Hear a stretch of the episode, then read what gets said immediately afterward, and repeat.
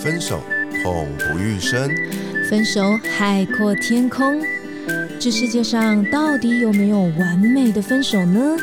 我是鼻头大叔，我是胡咪，欢迎收听《分手的九十九个理由》，陪你爱出自由，爱出丰盛。我是胡咪。嗨，我是鼻头大叔。节目开始前提醒您，喜欢我们节目的话，记得按下订阅及打开通知，你就会收到节目上架的第一手消息哦。今天我们非常开心，邀请到了一位啊，集结了智慧、美丽、知性于一身的一位 Podcast 界的很有名的主持人，就是我们斜杠先修班 Podcast 节目的主持人 Joanne 乔安。欢迎 Joanne。哦，好热情的开场，我觉得我应该要学习你们热情的开场。哇，九恩今天来到节目呢，就是一个我发现有一些来宾哦，就是来了之后就说有一种。叫用什么成语呢？误入歧途 是不是？就是说，哎，我本来以为我是要来谈什么呃财经啊、金融啊、什么创业啊，因为正如九恩的节目叫做斜杠先修班嘛，他是讲关于斜杠啊、创业啊这一类的。但殊不知呢，其实来到我们的节目，其实都或多或少哦要来谈到一些跟感情有关的一些经验呐哦，所以呢，今天我们还是先请这个九恩跟大家稍微自我介绍一下，然后呢。我们当然呢，就不可免俗的，一定要来讨论到一些情感啊，与这个。呃，自我成长一些有关的议题，哎，九英跟大家自我介绍一下。谢谢，谢谢听众朋友们啊，谢谢 Vito 跟虎明邀请我来，我直接破题好了。就是今天我很想要告诉大家，我今天不是想要就是说什么创业无聊的东西啦哦，但是我想要告诉你们，就是我们女生不要让自己太闲啊，不让自己太闲的时候，你的关系会变好。等下等下是哪个闲？就是没事做的闲，还是被嫌弃的闲？没事做的闲。啊，好，那我叫 Joanne，我是斜杠先修班的 Podcast 主持人。那我现在的品牌呢，主要在辅导学员做斜杠创业。如果你是那种不知道要怎么展开斜杠事业的人，我会从无到有帮你展开斜杠事业的第一步。那如果你是已经有公司行号的老板，我会帮你打造个人 IP 跟品牌的经营。那我目前公司在做这两件事情，搭配我的 Podcast 一起。这样子，那为什么会会说会会想要给所有的女性这个建议，就是不要太闲？我直接点破题，对不对？我以前就是太闲，是一个才欢的女生，然后关系很不顺，直到我做了 podcast 之后，我的感情才变好，因为变得很忙，变得很忙，有了使命感之后，关系就变好了。很闲的时候会会怎样啊？很闲时候好，应该说。我三十四岁，我上个月刚登记结婚。哇，恭喜！还好我很冷静哦，我我没有那种蜜月的感觉，因为我跟我男友在一起已经十年了啊。他是一个大我十岁，他是一个科技业的一个男生。对，那你说我那时候遇到他，我二十四岁，就是他一个一个恋爱脑很闲的人。我是天秤座。他是处女座啊，你你就是很标准那样子，一个一个梦幻，一个实际的。那那时候我下班后，可能也跟听众朋友们一样，下班后没事做，你就很喜欢对方给你什么承诺。我们什么时候要结婚？我们什么时候要蜜月？我们什么时候要宴客？因为你没事做，你把你所有的重心都在男朋友身上，没错。然后我还会翻那个男朋友的底，说你前女友，因为他前女友的。工作很好，他们也去了好多国家玩，因为他大我十岁嘛，我就开始自卑，嗯，因为我觉得我没有赚的像他前女友那么多，那么厉害，那么漂亮，然后我就我就那个自卑心作祟的时候，我就会要求说。你们都去过这个地方玩，我不想要再看到这个地方。这个比如说他们去意大利玩，我不想要再看到意大利有关的影片的。我很很想打我，强人所难不你。我终于懂，因为你刚刚说你就车欢呢，我就想说你为什么会用这个形容词？我听到这边好像有点懂，是不是很想打我？哦，就就拍到，还好他大你十岁。所以他忍我忍那么久，那个时候就是我没事做，自卑感作祟。嗯嗯哼，所以我不知道你们谈两性的节目有没有人也是处于我这种状况？你自己没有底气，你要别人给你底气，你没有自信，你依赖外面的东西给你自信，所以你会贪图一些一时的享乐，比如说你会跟你的男友或老公就是吃大餐、旅游、po IG，短暂的。嗯，虚无的快乐，但是你那个扎实的快乐你没有。对，就是你要回归到自己本身这样。对，其实我觉得男性也有可能哦。对，有些男性相对众多来说，男性好像谈恋爱的时候，相较女生有时候比较低调一点。可是有些男性也是会呃说哦，我女朋友很正啊，或怎么样啊，来彰显自我的价值。刚好跟九恩说的这个可以一种呼应，就是其实我们经常会呃建议听众，很多时候你都是要回归到你自己自我的内在价值。那你自己的自我内在价值，其实可以透过很多方式去呈现，例如说。阅读也好啊，进修课程也好啊，然后或者像九燕，他其实自己有非常丰富的经历，还有这经历呢，到后来他让自己开始忙起来。其实他也经历过了很多的呃业务类型的工作，然后跟很多人的一些对话啦，然后到现在他甚至呢自己也开启了他的课程。所以其实我觉得这个都是一个女性她自己在成长的阶段过程当中，她已经不只是只能用忙来形容，就是。因为在这些历程当中，他去跟很多人对话，他开始知道沟通的技巧是什么，然后开始跟很多人见面，他开始培养一种很好的察言观色的能力。所以你是在这个培养自我的过程当中，真的才能够更加让你知道你怎么回去应对家里的那一个。那个老公，对我，嗯，我其实从很多的学员身上，或是我跟来宾的身上，然后聊一聊聊聊，你就会发现你的思维越来越广，就是看待一件事情不是只有一种角度的时候，你就开始反思说，哎，以前我老公说的话是对的，嗯，然后你，因为我老公是一个很实际的人，那我又是个梦幻恋爱脑的人，常常很多东西我是听不下去的，嗯，就他说，我跟你讲，你没有钱，真的不要结婚。那我说怎么可能？我也有个稳定上班族，我们怎么可能不能结婚？因为他要是科技，我觉得年薪百万有什么不能结婚？他说年薪百万，房子依然很难买。嗯，对。那那时候我听不下去，怎么可能不能买？凑一凑一定有。我要买台北市，就我就觉得那时候我很胡闹，就是自己也没有什么底，然后就装的一副好像很厉害，然后他又觉得我更鲁更催欢，所以那时候关系其实是。就是很不好、很紧张的，嗯，对。然后我觉得也是因为那时候我思维就是看得太浅，嗯，那他又是那种思维很深远的人，嗯，那那个时候我是抱持一种崇拜他，但是又没自信的时候，嗯。其实很多东西都会出了变化。可是你们在一起这么多年呢，在这个过程中啊，一定有大大小小的摩擦嘛，对不对？对。从来他从来都就是你们从来都没有因为吵架而，比如说啊，我们分手算了之类的。你觉得怎么可能没有？我听你讲就觉得，妈呀，这个男生耐性也太好了吧？很奇怪啊，就是对啊，一一定。一定有啊，怎么可能没有？但是分合吗？还是分手最长不超过两周啦。然后 我自己就是我很喜欢挑起战场，然后收尾也是我自己啊，就是那种吵架你就你就两个礼拜不理他，那两个礼拜之后又乖乖回去找他这样。而且我还会故意引起他的注意，然后在 Facebook 打卡说我在香港了。但是我真的飞去香港，我太意气用事去一起，我想说我要让你知道我出国，你会觉得很我怎么会出国？结果他根本没有看 Facebook，好搞笑！工作忙到没有在看，还是说他他也没那个习惯去？他根本不在意我，他那他不得不在意，不是真的不在，而是他没有特，他想说你不理你就不理啊，反正到时候关系会自自然变化，他没有一定要去看那个社群来。来影响他自己的那种啊，是个很有智慧的男人呢。姜太公钓鱼这样。对呀，因为我觉得这个这个也挺好的，因为我们在之前节目也有讨论过嘛，就是谈恋爱啊，哦，就如何找到适合自己的另外一半。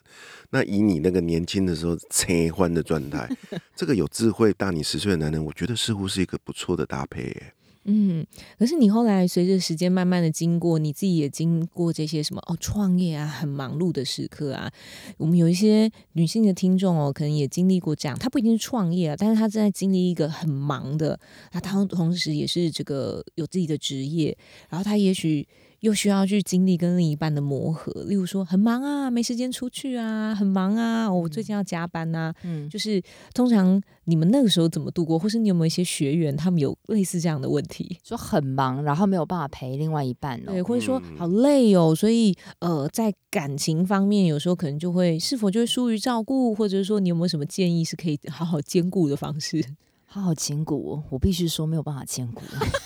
你你有得一定有失啊，不可能什么东西维持平衡啊。比如说，你问一个那个职业妇女说怎么维持这个家庭以及工作，嗯，还有孩呃子，怎么孩子 其实不可能一个人可以做到完美的平衡的。嗯那你工作越强的人，他一定对家庭就是比较去，这就是比较少照顾，这个是一定的。对，嗯就是所以我觉得你不用刻意寻求平衡，因为你会很焦虑。嗯但是像我跟我先生就我们就说清楚，我们在很早之前说清楚，因为我们个性是一个不同相不同反方的两个人。嗯我是喜欢事业冲冲冲的人，他是不是太注重事业的人？虽然他有一份还不错工作，但是他不是喜欢创业。我的热情在于工作，嗯。他的热情在于生活上的事情，比如说他今天煮了一个好好棒的菜，然后他今天发现了什么好玩的活动，这种的，他很兴趣很多元，但是就不是在工作，所以我们就说好说，我就是一起去工，我就是卯足全力工作，他就是把家里维持好。啊，女主外男主内，我们是蛮特别的，对。那我也会跟他讲说，我一个礼拜啊，就是我每天都很忙，那我们，但是我们还是会聊天。嗯比如说，我觉得我聊天还有个很棒，就是你们可以，比如说你们已经是夫妻关系，你们是伴侣关系，你们可以一起洗澡的时候聊天。我们很喜欢一起洗澡聊天，但是就是各洗各的。但是你就会在，比如说我在化我在卸妆的时候，他在旁边冲澡的时候，啊我们很喜欢用这个时候来聊今天在干嘛。啊然后就会互相吐槽几句。我们我们个性相处都是很直接，就是嗯哎、我我觉得我今天很不爽你怎样怎样，然后他就会开始说 你那个怎样怎样怎样。但是我们都知道那个是沟通，那不是吵，那个真的吵又是另外一个境界。啊，我觉得这分享超棒的，你知道吗？嗯因为我曾经啊，也是就是有辅导过一些人啊，对啊。那我后来发现呢、我们常我们常在节目里面说嘛，就是伴侣的沟通是非常重要的，但是你沟通得要找到一个你们双方都可以安心的场合。嗯，有的人是习惯在饭桌上沟通哦，就是再忙哦。就一定要每天就坐在那边吃顿饭，哦那顿饭吃很久啊，就是吃饭然后喝喝饮料有的没有。嗯嗯嗯那你这个方法我也觉得挺棒的，就是浴室，对，在浴哦室，在浴室，那可以，我可以想象你们家的水费应该很惊人了哈，一一聊就聊个两个小时，就是我因为卸妆，女生卸妆可能至少嗯。二十分钟，然后她在那边洗头的时候，我卸完嗯妆之后，我进去淋浴间的时候，她也也刚好在洗在洗洗澡的时候，这个时候对话，哎、我觉得很棒，我我我鼓励大家都嗯。应该要在自己的居住环境里面哦，去刻意的去塑造一个属于你们两个沟通的空间。那对对对，对不管是餐。桌啊，不管是有的人是在厨房边做菜哦边聊天，有哦，我看过这样的两个都爱煮的状况下，那有的人是两个喜欢阅读的，书房就是他们的嗯。沟通空间，嗯，不管在哪里都可以啊，但是你一定要生出一个这样的空间，不然我告诉你，你们两个久了哦，就会相敬如宾，冰块的冰，你们没有话好讲。嗯，那你的这个就是一个很好的例子，就是不管再忙，不管再多发生了，今天我在外面奔波的天发生什么事，我都可以边洗澡边跟你聊天，同时我又做我放松的事，所以，这可能就是维持你们关系的一个 p e p l 哦。嗯，而且我觉得还有就是我我们两个相处起来真的非常像朋友，而且我不怕，我不怕吵架这件事情，因为可能以前吵得够多了，你大概就知道他什么点我们会真的爆吵。但是那些争执、那些就是打打闹闹这些东西，我们都认为是一个好的沟通。我们、我们、我们也很常就是 我在卸妆，然后他讲了一个点燃我怒火的事，因为他是处女座嘛，嗯我就会大声咆哮说：“我刚刚没有那个意思啊！”他说：“你就是这个意思。”然后，然后，当然我们知道说这个还不到那个最恐怖的时候，啊最恐怖是什么时候？最恐怖就是真的就会那个脸色会整个变，你会觉得那个气氛凝住，然后我们可能真的要爆发了。就是上演那种八点档式的剧情的时候，他丢他的沐浴乳过来，你丢你的化妆水过去，类似就这是很久以前发生的，现现在不太会发生了。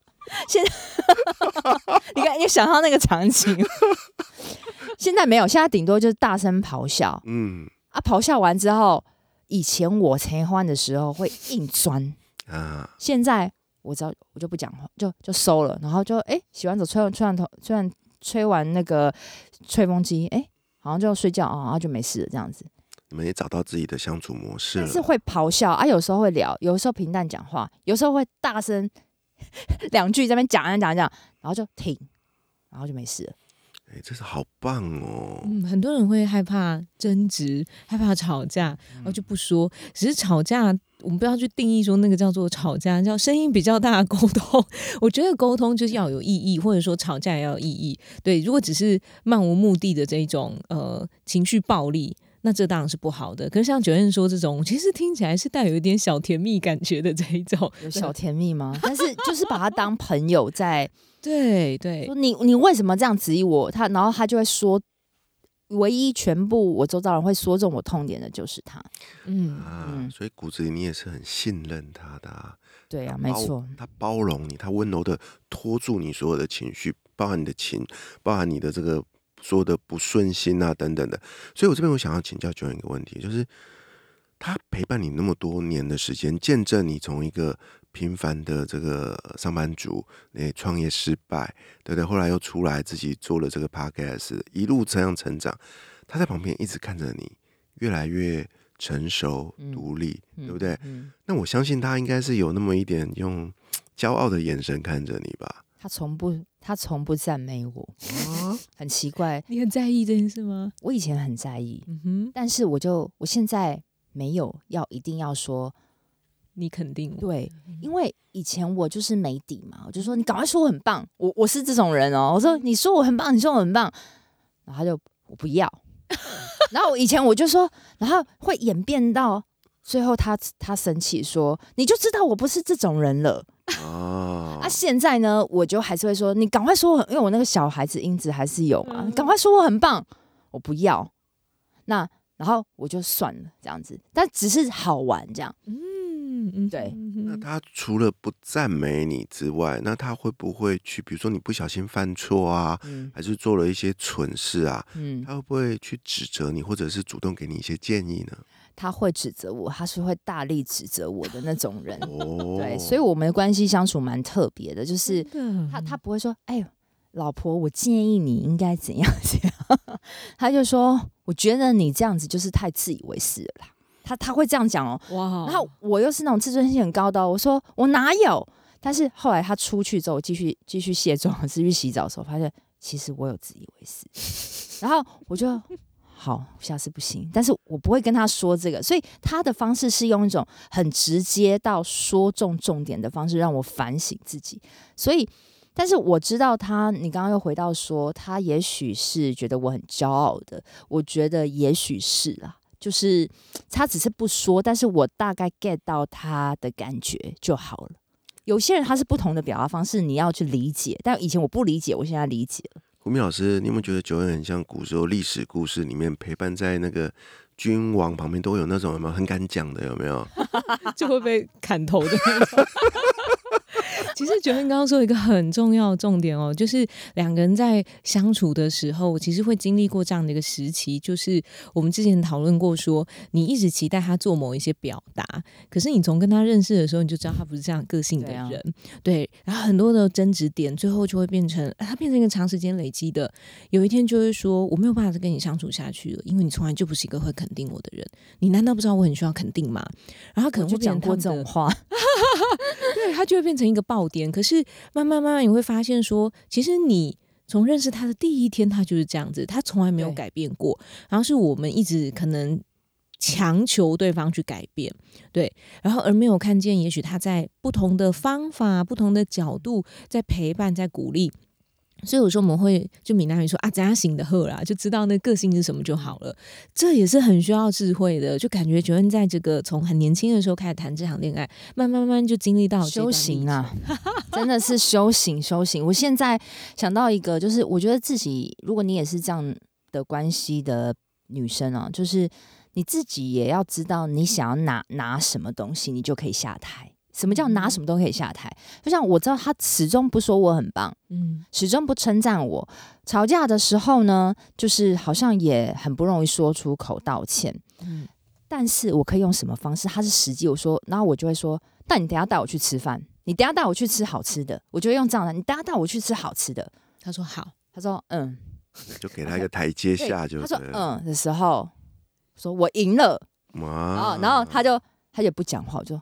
我赢了，然后我就觉得好满足到我心里，因为我知道我跟他说，你带我，你等下要请我吃好吃的，我要吃什么什么什么。然后其实这个是我想要让我心里有一个知道他没事跟我道歉，在乎的这样子。那所以我们可以自己找一个，如果你知道你对方就是死都不会说这种话，你找一个他会同意的事情来弥补弥补你心里的那个缺，你也满足了。然后你也给台台台阶下了，哎，我觉得这个超棒的。我有一个朋友，一对朋友是这样的，就是这个啊，老公哦，就很蛮呢，你知道吗？就是男人啊，有个尊严在，就是永远不会说我对不起，我错了这样的话。可是老公后来也想出一个方法，就是他永远在他他们这个吵完架的隔天早上啊，他就会起个一大早去菜市场啊买一朵玫瑰花。然后他很浪漫，然后他就会只买一朵，只买一朵，因为他觉得拿了一大束花回家有点丢脸，你懂我的意思吗？哦，他会不好意思啊，他只买一朵啊，回家他就会套炸就去买一朵，然后就会插在一个那个水杯上，然后呢，他老婆起床看到那朵玫瑰花，就代表说。一个没事了，没事，就是我跟你说对不起，就代表他的歉意。对啊，很好啊。对啊，那他就用这样的方法，哎，两个人就就一路相就没事了。所以我说，每个每对伴侣都应该要有智慧的去发明出一个类似这样的一个东西，就是你懂，他也懂啊。每你不要学人，因为你的老公是不一样，每个人不同个性，你你你要他逼他讲，不如。他帮你买买买一朵玫瑰花，对，那也有比较极端的例子哦，是反过来，刚刚说是老公嘛，对不对啊？那我有碰过一对很可爱的情侣哦，就是那个女生很恰，跟你一样催婚的，以前的你啦，然后 那也是拉不下脸啊，可是每次他们吵完架哦，那个。那个呃，女方要示好，她晚上就会就会，你知道，就热情一点点啊。床头吵，床尾和，他就用这样的方法，很好啊，也很棒啊。重点是两个人能够理解彼此的心意，那就够了。对，嗯，哎，我觉得超棒的耶，胡明老师。嗯，不要去试图要求对方，你明知道他做不到，你又硬要要求，那这时候你就先有理智一点。只要你拿到你要的东西，就要，因为你要的东西是。他知道他自己错了，那他可以用什么方式表现？你 get 到这个意思，你要去想。那你看哦，走过这个风风雨雨的十年嘛，啊，那我就很好奇啊，就是感觉啦，他就是一个一直在前面，在看着你离他越来越近，对不对？嗯嗯嗯。然后你们也走过了那么久的相处，那到底是？人家说嘛，结婚需要勇气啊，对不对？对啊，那到底是发生了什么事情？有哪件关键或者很浪漫的事情，那我们决定在今年携手这个这个走向人生的下一步呢？浪漫啊？你觉得处女座会浪漫？我跟他从来没有什么叫浪漫，没没有什么点，就是我觉得我们蛮特别，就是他跟我讲说，结婚就不是冲动。很多人说结婚靠冲动啦，这句话你们听过很多次。走过婚姻的人。或是他很懂很多现实层面的人哦，他就说结婚才不是冲动。那他也曾经跟我讲一个观念，因为那时候我二十八岁结婚的时候，就是觉得我要结婚，我要结婚，我要生小孩。然后他说，我即便很多人都觉得他经济能力还不错，但是他依然觉得不够。那我说，我朋友说没关系啊，就生小孩啊，小孩。穷也有穷人的养法啊，然后他就说说这种话人是不负责任。说什么叫做穷有穷的养法？如果你小孩你看着他，他好想学一个什么东西，你没钱的时候，你会非常非常难受的。所以他从以前告诉我在二十四岁的时候就告诉我说，婚姻不是靠冲动，婚姻是靠钱，嗯，就是只有钱没别的。他跟我说。到很多很赤裸、很现实的一面，所以他那时候就说：“嗯，你一定要趁你年轻的时候找到你喜欢做的事情，好好栽下去做。因为他就是他年纪大的时候，没有人跟他说这个，所以我觉得以浪漫的另外一个角度，我觉得是在我二十六、二十七岁的时候，他就鼓励我去创业，甚至那时候创业裸辞一年，我没有收入的时候，都是他在资助我的，所以我觉得那个是。我认为的浪漫，到现在我辅导学员看到好多人已经四十岁了，依然找不到想做的事情，没有过上理想生活。而我现在三十四岁，我有自己的公司，我有我有自己的房子，能现在在这边跟你们聊天，我觉得他就他今天哦，他今天就是帮我泡完咖咖啡的时候，他就看着我说：“你好爽。”他说：“你现在哇，容光焕发，又你又去你做你喜欢的访谈。”然后我就觉得，那就是因为他以前有 push 我做这些事，我现在才可以在结婚的时候有那么棒的房子。那都是你以前告诉我，应该年轻的时候就把打拼。嗯，我现在才知道那个后劲很强，是终于回来了。但是以前我听不懂，所以那个时候他就说，在我切换的时候，他说，反正最晚就是你三十二岁啦。哦，他有给你，他有给我一个 deadline，对，三十二岁。那那时候我结婚是二十八岁，啊，我认识他是二十四岁，啊，就真的在三十二岁的。呃，要过三十三岁的最后一天，就真的是这，他给我压到 deadline 最后一天，然后就在韩碧楼求婚这样。哇塞，这个男人是呃计划控，计划控必行的，他是计划控，真的是个计划控哎，而且好像那叫什么十年萝莉养成计划，对他就是这样，他就说他其实他说其实婚姻哦。就是一个投资。然后我曾经看到一个影片，我觉得非常认同。他说婚姻其实就是一个资源整合。然后他就说，对，就是资源整合。因为他说你喜欢做，你喜欢工作赚赚钱，我不喜欢，我喜欢把生活过好。那当然，我我投资你，就是希望以后你去你你可以做你的创业，我可以帮你安顿好这个，因为我就是不想要工作。嗯，所以他很明确跟我讲他的需求。那我也真的喜欢工作。嗯，听起来你们都比成为彼此最棒的人生合伙人，合伙人真的是合伙人。嗯，我跟你说，你就是我说我们就是各取所需。他说对啊，因为我要你可以冲冲冲创业，我要我想要好提早退休，但是我我支持你在你还没成功之前的这一段，因为我知道你未来会成功，所以我压我把那个赌注压在你身上。哎，其实这是一个很实际的对谈，呃，但是很多很多关系中的。男男女女其实没办法做到这件事情。我说没办法做到是，大家心里默默想，但嘴巴不敢讲，就觉得说，呃，提到钱呐，然后提到这一些，呃，很直白的，对，就是一种伤感情啊，很市侩啊。可是我其实很认同刚刚九恩跟现在应该叫老公了的这样子的。呃，想法跟对话，真的，其实两个人在婚姻当中哦，其实不是只是很浪漫而已。坦白说，我觉得那就是一种有所图。我们说的很简单，那你图什么？对你图他健康，嗯，对，或是你图他呃年轻，对，不管你现在图他什么，我图钱，我图你有健康的身体，我图你家庭很原生家庭很健全。